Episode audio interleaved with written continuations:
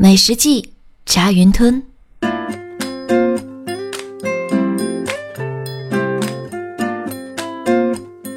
从前只听过云吞面，没吃过炸云吞。我高一时偶然间看到菜单上有炸云吞，可我们已经点好菜，没法更改，只好等下次再去吃。下次是一个神奇的下次。下次，也就是不知道什么时候。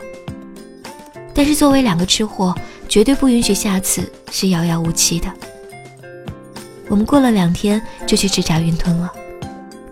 我原本不抱什么期望，对油炸食物觉得就那么回事儿。但是吃到口中的一刹那，就陶醉了。